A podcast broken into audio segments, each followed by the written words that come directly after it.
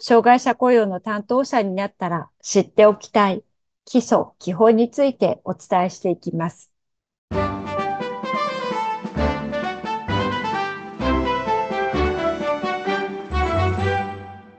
障害者雇用 .com の松井です。多くの企業の障害者雇用に関わってきた経験から、企業に貢献する障害者雇用を推進する方法をお伝えしています。それぞれの企業にあった経営方針、経験、強みを活かしながら、最適な障害者雇用の方法の選択肢を引き出し、実践的な障害者雇用を進めるきっかけを提供し、伴走しています。令和6年度から障害者法定雇用率が2.5%に上がります。これに伴い企業では、従業員40人に1人の割合で、障害者を雇用することが求められています。しかし、今までに障害者雇用に取り組んだことがない。何から手をつけたらいいのかわからない。という企業も少なくありません。今回は、障害者雇用に取り組むときに知っておきたい基礎基本について解説していきます。障害者雇用は、障害者雇用促進法に基づいて進められています。障害者雇用促進法は、障害者の職業の安定を図ることを目的とした法律で、障害者のそれぞれの希望や能力に応じて、各地域で自立した生活を送ることができる共生社会の実現を目指したものとなっています。これを実現するために、障害者の雇用義務などに基づく雇用促進のための措置、職業リハビリテーションの措置などを通して、障害者の職業の安定を図ることについて、具体的な方策が定められています。この法律の基本となる障害者雇用率、障害者雇用率制度について見ていきましょう。障害者雇用促進法では、従業員の一定割合以上の障害者を雇用することを求めています。これが障害者雇用率です。令和5年度現在は雇用率が2.3%のため、従業員43.5人に対して1人の障害者を雇用することが必要とされていますが、これが令和6年度からは2.5%、従業員40人に対して1人、令和8年度からは2.7%、従業員37.5人に対して1人と段階的に引き上げられていきます。障害者雇用率は基本は5年ごとに見直されることになっており、法定雇用率の算定式に基づいて算出されます。最近は特に精神障害者の雇用が増加しており、今回発表されている法定雇用率以上に今後も障害者の雇用率が上がっていくことが想定されています。障害者雇用促進法では、障害者法定雇用率を定めていますが、すべての企業が障害者を雇用できているわけではありません。法定雇用率を充足できていない企業が不足する障害者の人数に応じた金額を納めなければならない制度が、障害者雇用納付金制度です。この制度は事業主が相互に果たしていく社会連帯責任の理念に立ち、事業主間の障害者雇用に伴う経済的負担の調整を図るものとなっています。障害者雇用納付金として集められた納付金は、企業が障害者を雇用する場合の作業設備や職場環境を改善するための助成金、特別の雇用管理や能力開発などを行うなどの経済的な負担を補填するものとして、障害者雇用に取り組む企業へ還元されています。障害者雇用納付金や障害者雇用調整金などの申告、申請は4月から5月の前半までに、報奨金などの申告申請は4月から7月までに行う必要があります。なお、障害者雇用率が未達成の企業は、障害者雇用納付金を納付しますが、これは収めたからといって、障害者雇用を免れるわけではありません。企業は、障害者を雇用する義務があり、障害者雇用納付金を納めたとしても、各企業では障害者雇用を行う努力が求められています。障害者の実雇用率が低い企業は、毎年6月に実施される障害者雇用状況報告に基づいて、障害者雇い入れ計画命令が出されます。障害者雇い入れ計画命令が出され、法定雇用率を達成できるように行政指導される可能性があります。また、障害者雇い入れ計画命令が計画通りに進まない場合には、企業名を公表されることもあります。障害者法定雇用率が遵守できないと、障害者雇用納付金を納める必要があったり、企業名が公表されたりするなど、厳しい施策を取られていると感じるかもしれません。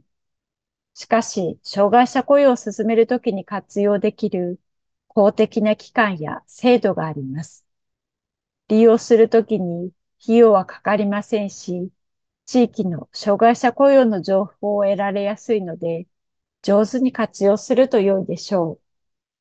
主に活用できる機関としては、ハローワーク、地域障害者職業センターの2つがあります。一つずつ順番に見ていきましょう。まず、ハローワークです。ハローワークは、障害者雇用を進める上で、中心的な役割を果たしている機関です。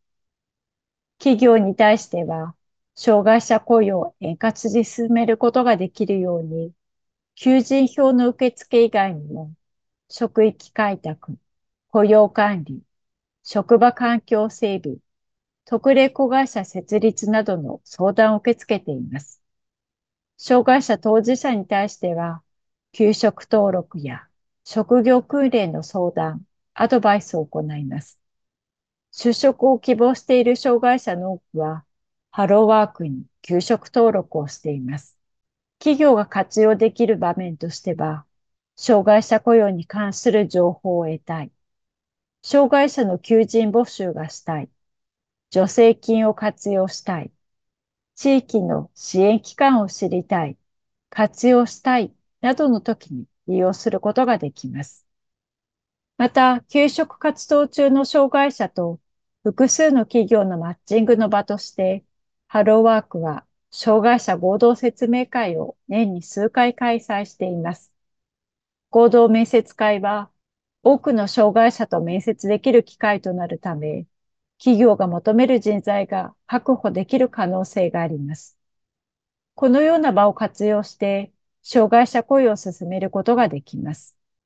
合同面接会の開催時期や回数については、各都道府県で決められていますので、最寄りのハローワークに問い合わせてみると良いでしょう。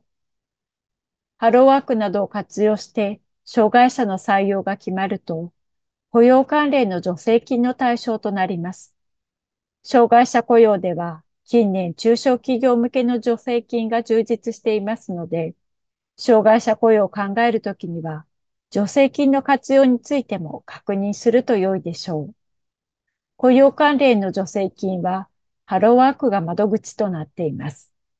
助成金として活用できるのは、特定求職者雇用開発助成金、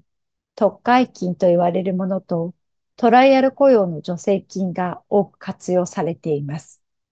特会金は雇用されることが困難と考えられる対象者を雇用した場合に、事業主に一定の条件下で支給される助成金で、障害者も対象となります。トライアル雇用は、1年を超える期間の継続雇用へ移行することを目指して、原則3ヶ月、精神の場合は6ヶ月から12ヶ月の使用雇用を行うと助成金が支給されるものとなります。トライアル雇用では、障害者の適性を把握でき、長期的に働けるかどうかを確認しやすくなります。また仮に企業で受け入れが難しいと判断した場合には、契約満了という形で雇用を終了することができます。続いて見ていくのが、地域障害者職業センターです。地域障害者職業センターは都道府県に1カ所以上あり、障害者の就労に関する支援とともに、企業に障害者雇用のアドバイスを行う機関です。障害者の職業的自立を促進、支援するため、独立行政法人、高齢、障害、求職者雇用支援機構が設置、運営するセンターとして、障害者雇用促進法に基づき、職業リハビリテーションの実施、助言、援助などを行っています。障害者職業カウンセラーや配置型ジョブコーチなどの専門職が配置されており、障害者雇用の専門的な役割を担っています。企業に対しては、障害者の雇用管理に関する相談、援助、地域の関係機関に対する助言、援助などを実施しており、特にジョブコーチ支援が必要な時や、うつ病などの精神疾患で休職している社員の職場復帰支援、利益支援などで活用されています。ジョブコーチ支援では、ジョブコーチが職場に出向き、障害者が安心して働き続けるための業務、職場環境の整備や、事業主が雇用する上での心配や悩みを解決する支援を行います。また、障害者雇用の経験がなく、不安を抱える企業が支援を必要とするときにも活用することができます。障害者雇用は企業が行うべきことですが、それをサポートする機関や活用できる制度は多数あります。まずは、このような基本的な情報を知って、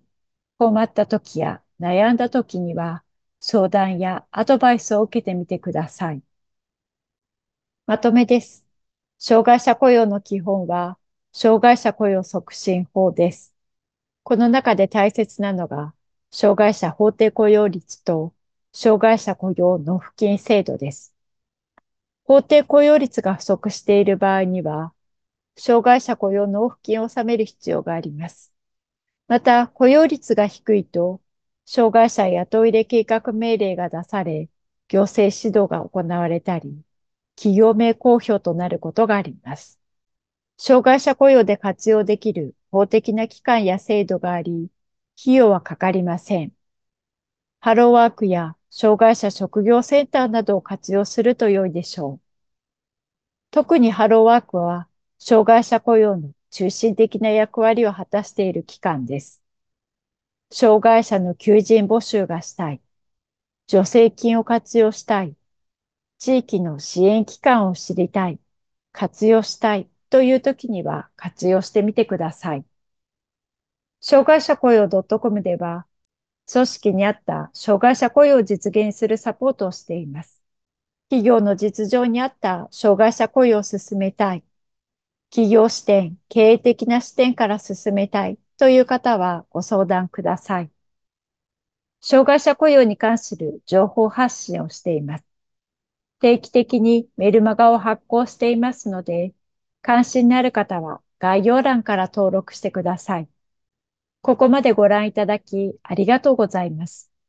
今回の動画参考になったという方は、いいねボタンをクリックしてください。また、見逃さないようにチャンネル登録よろしくお願いします。